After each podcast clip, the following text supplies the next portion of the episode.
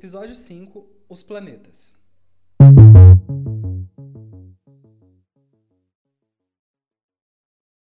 Olá, pessoal! Neste episódio vamos entrar no assunto dos planetas e seus simbolismos. Os planetas da astrologia clássica são sete. São compostos pelos dois luminares, o Sol e a Lua, que não são planetas, mas cumprem os mesmos propósitos na astrologia, e os cinco planetas visíveis no céu no tempo da antiguidade. Estes astros foram diferenciados pelos antigos por se moverem no céu, ao contrário das constelações que são fixas.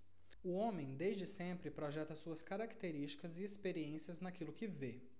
É assim que enxerga figura nas nuvens ou nas borras de café. Este é um mecanismo que pode ajudar o homem a entender o que se passa dentro de si ao pensar que está enxergando o que está fora. Foi na base da projeção que a maioria das qualidades foram atribuídas aos planetas. Comecemos pelos luminares. Em primeiro, o Sol.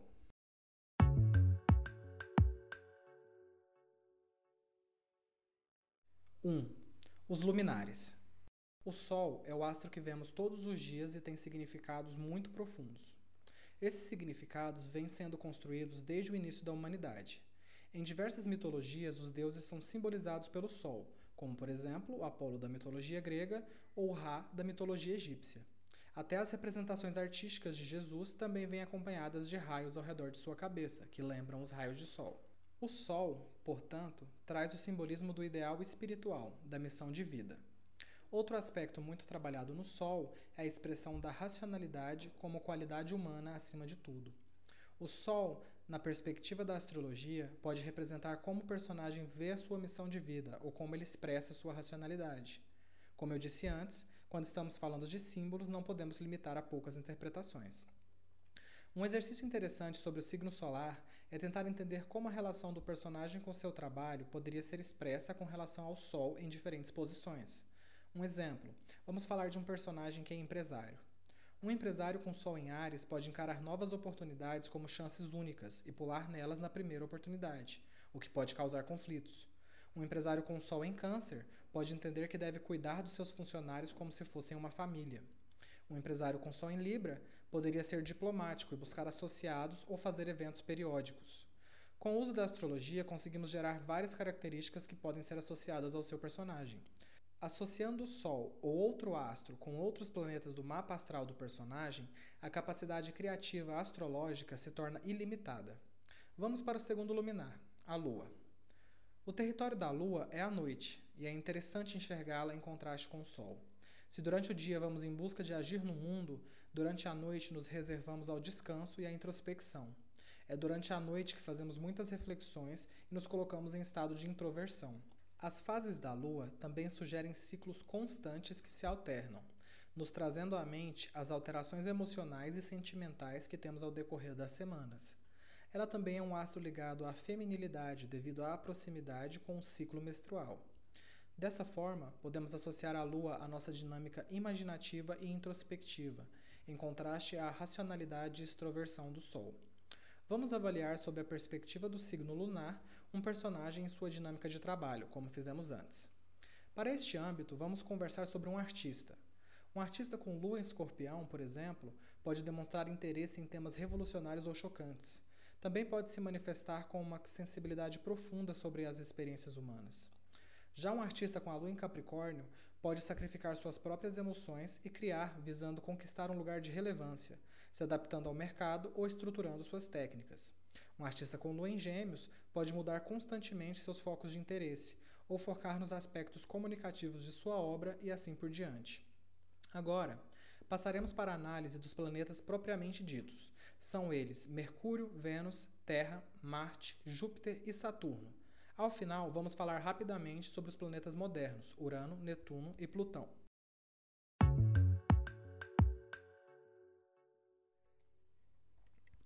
2. Os planetas pessoais.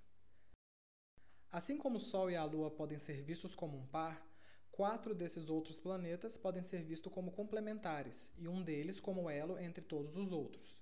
Os pares são Marte e Vênus, e o outro par é Júpiter e Saturno. O planeta que pode ser entendido como a ligação de todos é Mercúrio. Começando com Marte. Marte representa a ação, a motricidade.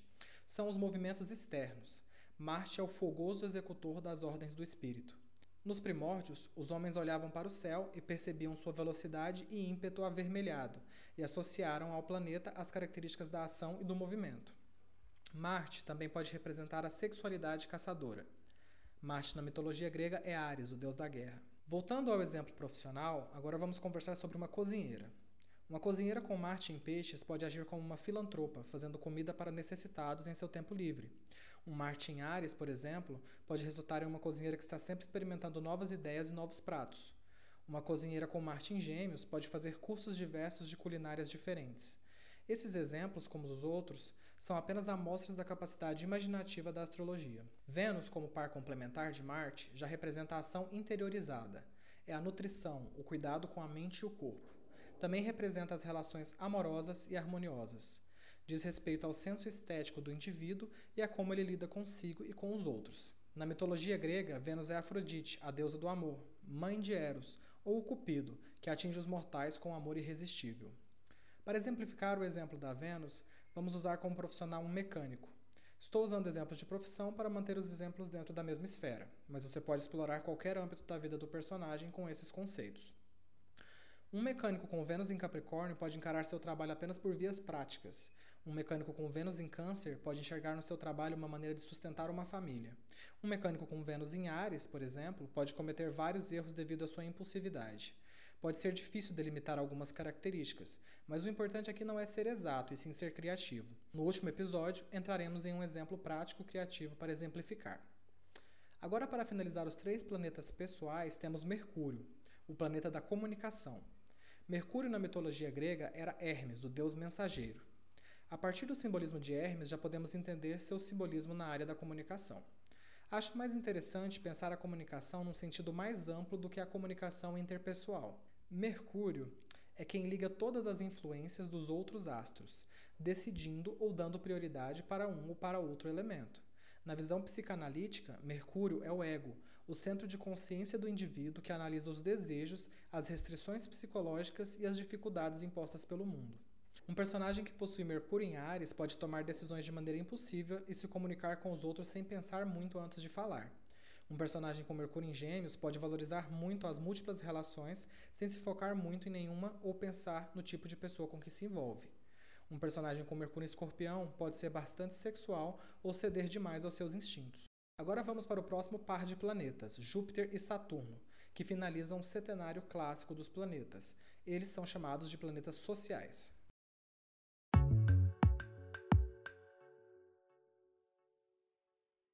3. Os planetas sociais. Júpiter é conhecido como grande benéfico. É um planeta grande e brilhante que inspirou os antigos a ver nele boas intuições. No panteão grego, Júpiter é Zeus, o chefe dos deuses no Olimpo. Júpiter indica períodos de bonança, saúde e glória. São os benefícios que são colocados para os seres humanos pelo mundo. Júpiter e Saturno são conhecidos como planetas sociais e representam os aspectos vindos a nós da sociedade. Na criação de um personagem, Júpiter delimitaria a sorte do personagem e como ele atuaria em relação a isso. Um Júpiter em Capricórnio poderia trazer uma facilidade para posições de destaque. Um Júpiter em Libra poderia ajudar nas relações amorosas, e um Júpiter em Câncer poderia trazer uma ligação profunda e harmoniosa com as gerações anteriores. Já Saturno, o mais temido dos planetas, é o planeta das limitações e dificuldades. Saturno representa os limites que o mundo coloca para o personagem. Na mitologia grega, Saturno é Cronos, o pai de Zeus, que comia seus filhos para evitar um motim contra ele, até que foi derrotado por Zeus. Cronos era o titã do tempo, mostrando uma das facetas das limitações que nós seres humanos encontramos no mundo. Outra limitação que podemos levar em consideração é o próprio espaço, ou as limitações financeiras e psicológicas. Alguns exemplos de Saturno em seus posicionamentos são: um Saturno em Escorpião pode trazer um medo excessivo da morte e da mudança, que impede o personagem de se mover adiante. Também pode se traduzir como um personagem com disfunções sexuais. Um Saturno em Libra pode trazer dificuldade para criar relações duradouras. Um Saturno em Peixes pode trazer dificuldades para permanecer na realidade, fazendo com que o personagem busque drogas ou bebida.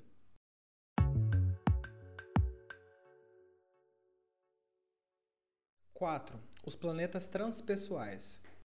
Os planetas Urano, Netuno e Plutão são planetas chamados de transpessoais e indicam dilemas de toda uma geração, por demorarem muito a dar uma volta completa ao redor do zodíaco. Podem ser usados de maneira criativa, mas considero-os muito amplos para este método. Em resumo, Urano dita as experiências místicas, religiosas e transcendentais. Urano na mitologia foi o primeiro titã, que deu origem a todos os outros deuses. Pode também ser relacionado ao inconsciente coletivo de uma geração. Netuno é o responsável pelas inovações, pelas novidades dentro de uma geração. A diferença de Urano para os outros planetas é que sua órbita é na vertical, enquanto todos os outros giram na horizontal. Na mitologia grega, ele era Poseidon, o rei dos mares. Já Plutão é visto como o planeta das revoluções, parecido com Saturno, mas no âmbito geracional. Na mitologia era Hades, o deus dos mortos e do submundo, simbolizando a morte renovadora. Assim como o Sol e a Lua, ele não é um planeta na visão astronômica, mas para a astrologia moderna ele continua sendo um. Finalizando o assunto dos planetas astrológicos, também podemos usar o templo dos ciclos dos planetas de maneira criativa.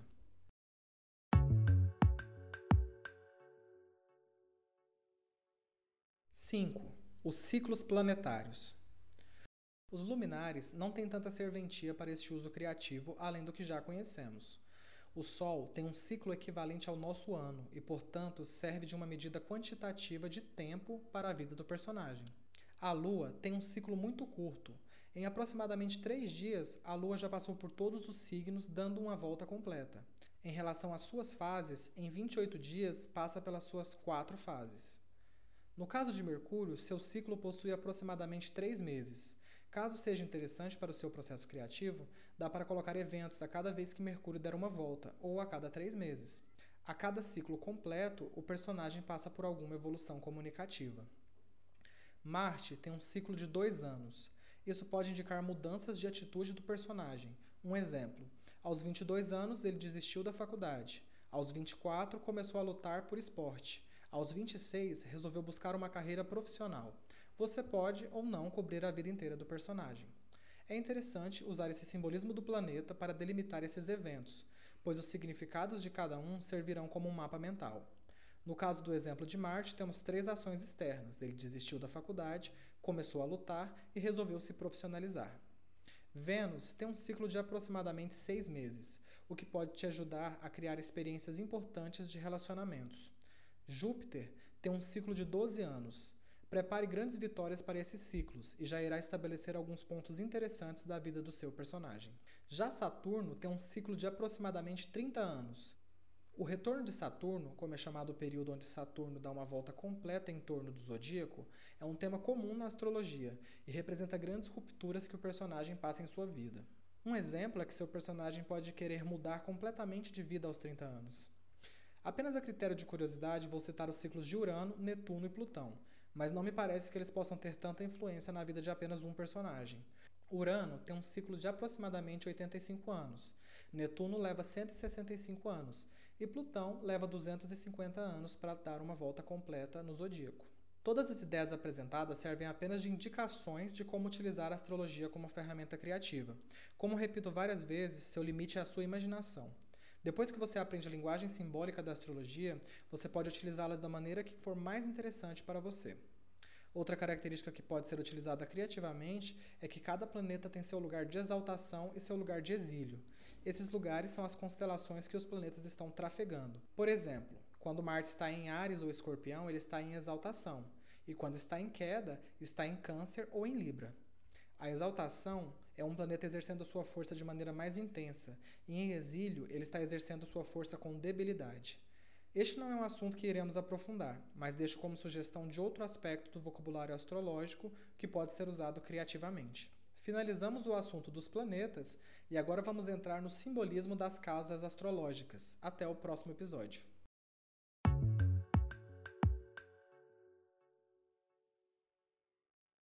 Roteiro e locução: Érico José.